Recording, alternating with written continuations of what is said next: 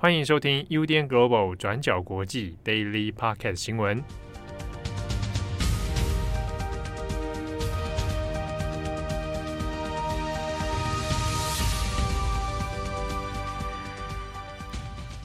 Hello，大家好，欢迎收听 UDN Global 转角国际 Daily Podcast 新闻。我是编辑佳琪，我是编辑惠仪。今天是八月二号，星期一。不知道有没有很多人跟我一样，都觉得今天应该要放假一天。昨天看比赛看太累了，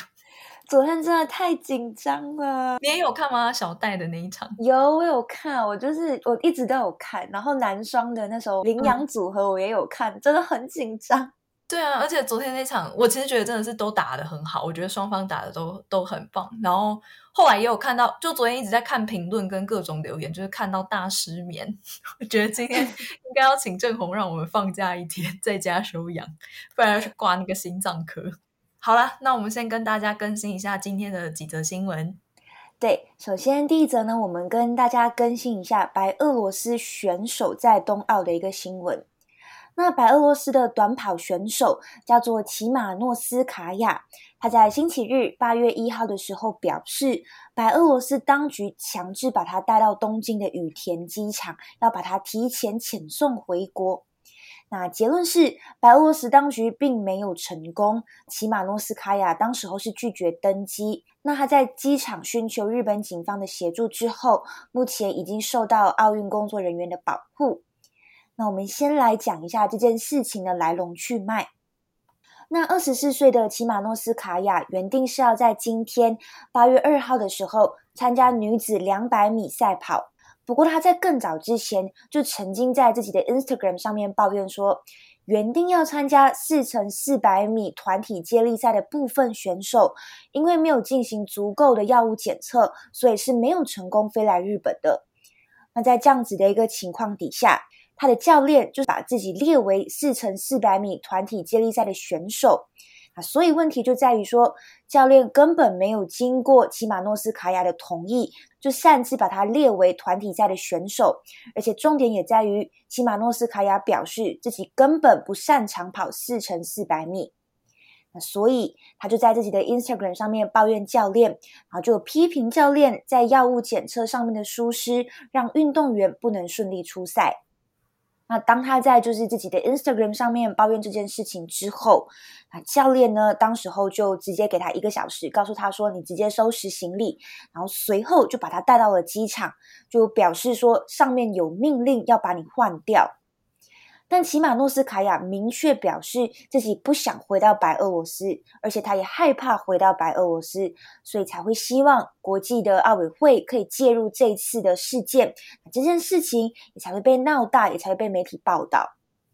那为什么齐马诺斯卡娅会害怕呢？那我们这边补充一下，白俄罗斯其实是欧洲的一个专制国家，那他的总统目前叫做卢卡申科。当然，如果还有印象的话，在今年五月的时候，卢卡申科为了逮捕一名批评自己的反对派记者，叫做普罗塔塞维奇，而大费周章的要求一架民航客机紧急迫降在白俄罗斯的首都，然后接着就把普罗塔塞维奇跟他的女朋友一起带走受训。那这样子的一个事件呢，当时候也是被欧盟各国大力谴责，表示没有办法接受的。那卢卡申科是谁？他其实已经担任了白俄罗斯近三十年的一个总统。那在二零二零年八月选举的时候是第六次连任。那于是白俄罗斯民众是非常不满的，他们就抗议选举舞弊，然后上街示威，要求总统卢卡申科下台。那当时候出来示威的，其实也有包括白俄罗斯的奥运篮球以及十项全能的选手。那是因为上街示威批评总统，所以他们现在都被逮捕入狱了。那其他出来抗争的运动员，到最后其实也是面临被踢出国家队这样子的一个问题。回到这一次的事件，虽然齐马诺斯卡娅这一次并没有直接的批评总统卢卡申科，但是呢，他公开去谈论国家代表队内部这样子的一个问题，其实也是会为自己惹祸上身的。尤其卢卡申科的儿子就是这次白俄罗斯的奥委会主席。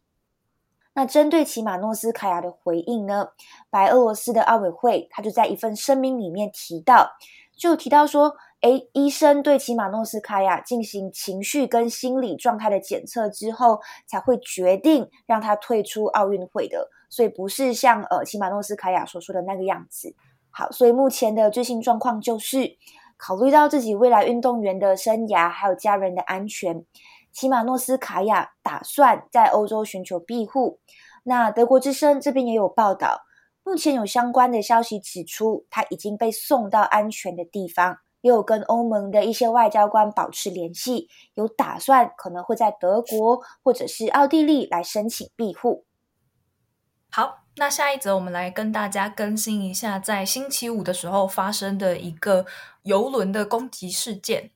那就是在七月三十号，也就是星期五的时候呢，有一艘以色列持有管理的中型邮轮，叫做梅瑟街号。它呢原定是要从坦桑尼亚开往阿拉伯联合大公国的一个石油码头停靠。不过呢，梅瑟街号它却在星期五的时候，靠近阿曼的杜库姆港东北方大约一百五十二海里，就是两百八十公里左右的位置，在这个地方呢，它突然遭遇到了不明的无人机攻击。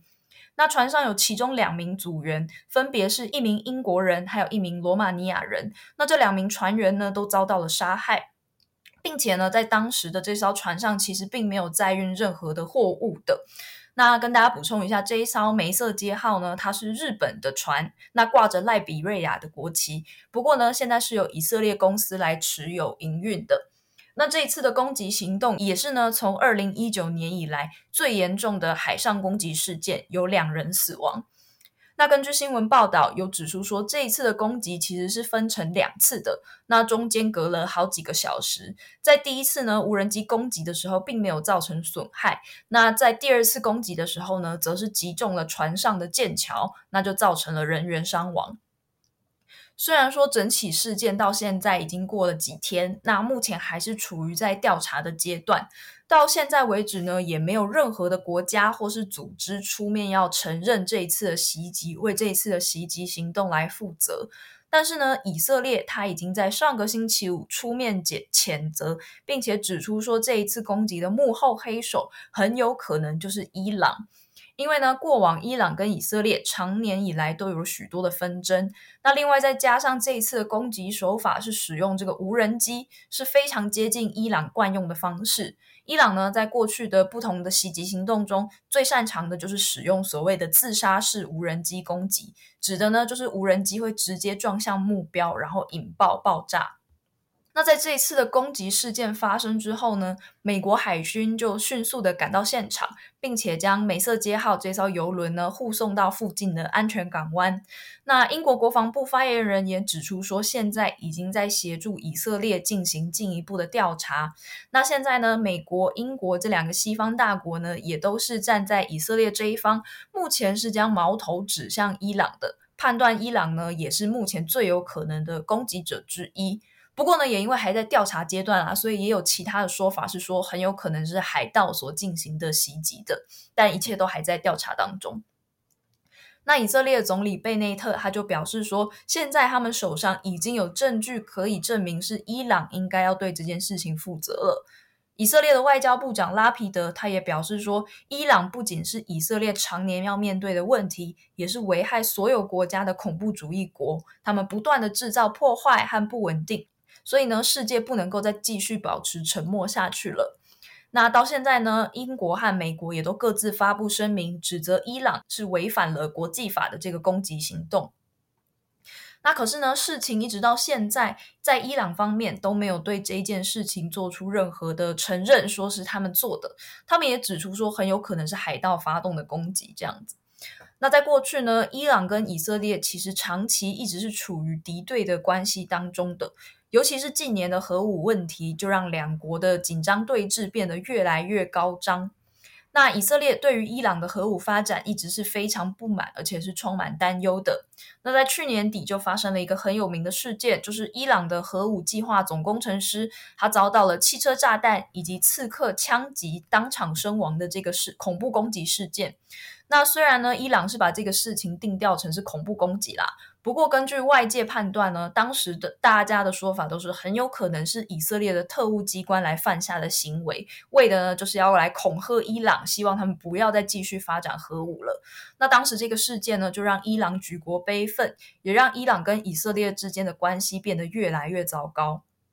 那另外也有分析家认为说，伊朗之所以选择在这个时间发动攻击，也很有可能呢，是因为最近伊朗的极端保守派总统候选人莱西，他呢就要在八月三号的时候宣誓就任总统了。那莱西呢，也是一个遭到欧美很多西方国家抵制的总统。因为呢，作为一个极端保守派的伊斯兰成员，他在一九八八年，莱西他曾经被委任来担任这个倾诉反伊斯兰革命分子委员会。那他是这个委员会里面的核心成员，在任职期间呢，他处决了好几千名温和派的政治犯。那另外，莱西他也在镇压二零零九年的伊朗绿色革命，还有二零一九到二零二零的大规模反政府示威当中呢，莱西都扮演了一个非常重要的官方镇压民众的角色。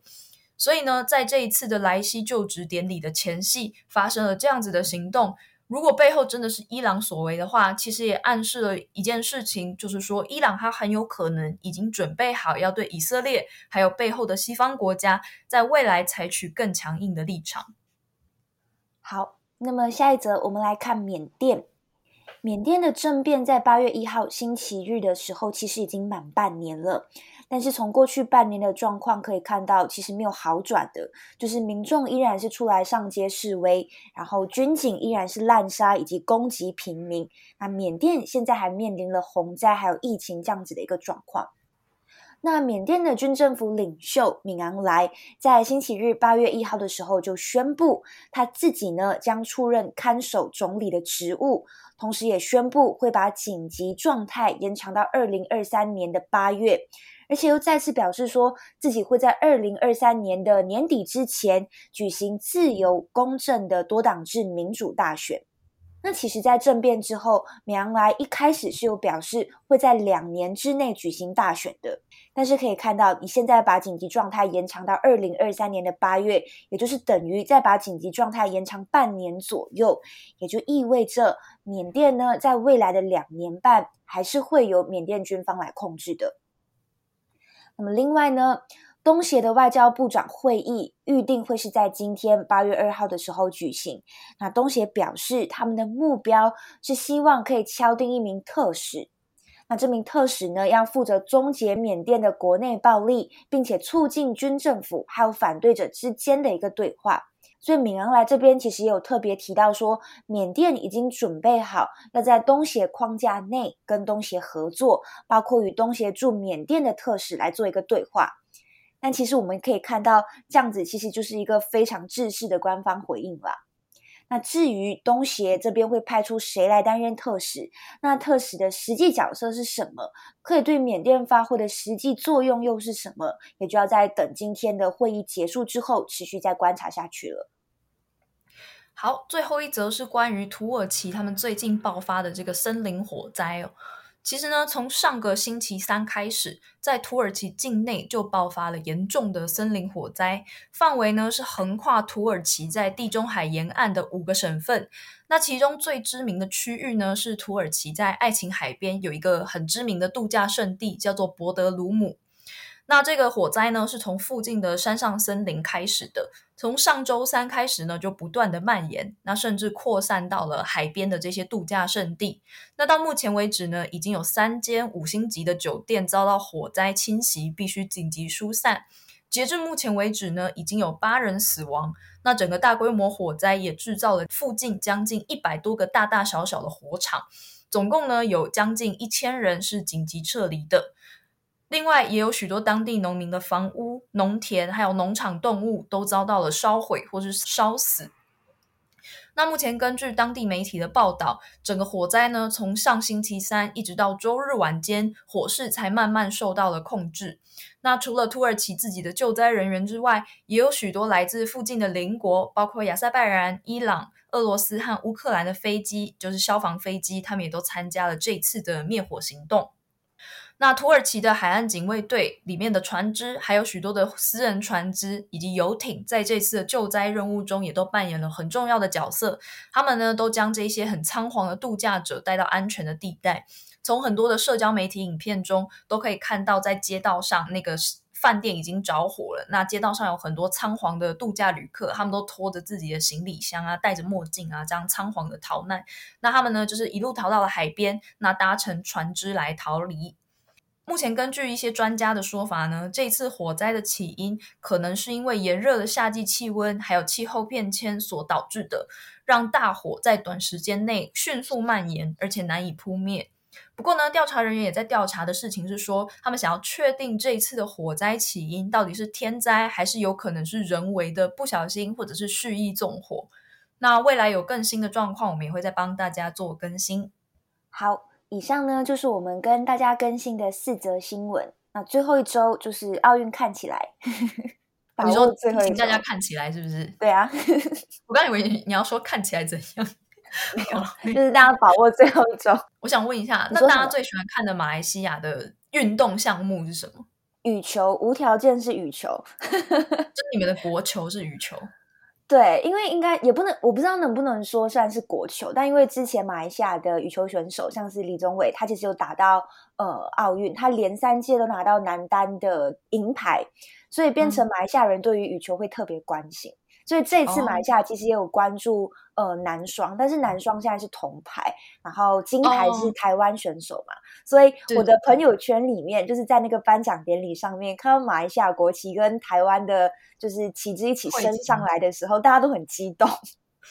我有看到有很多人留言说台马友好，对对对对，那就是都很激动，想说哦，就是一起见证这一刻。然后我们家就很兴奋，因为我们家就是马来西亚室友们这样。嗯，我现在也有点兴奋，我降下，我缓一下，所以我就说今天应该要放假，主张今天应该要一切从简。对啊，让大家就是有一个奥运假。好啦，那以上就是今天的 Daily Podcast 新闻。我是编辑佳琪，我是编辑慧仪，我们下次见，拜拜，拜拜。感谢大家的收听，想知道更多详细内容，请上网搜寻转角国际。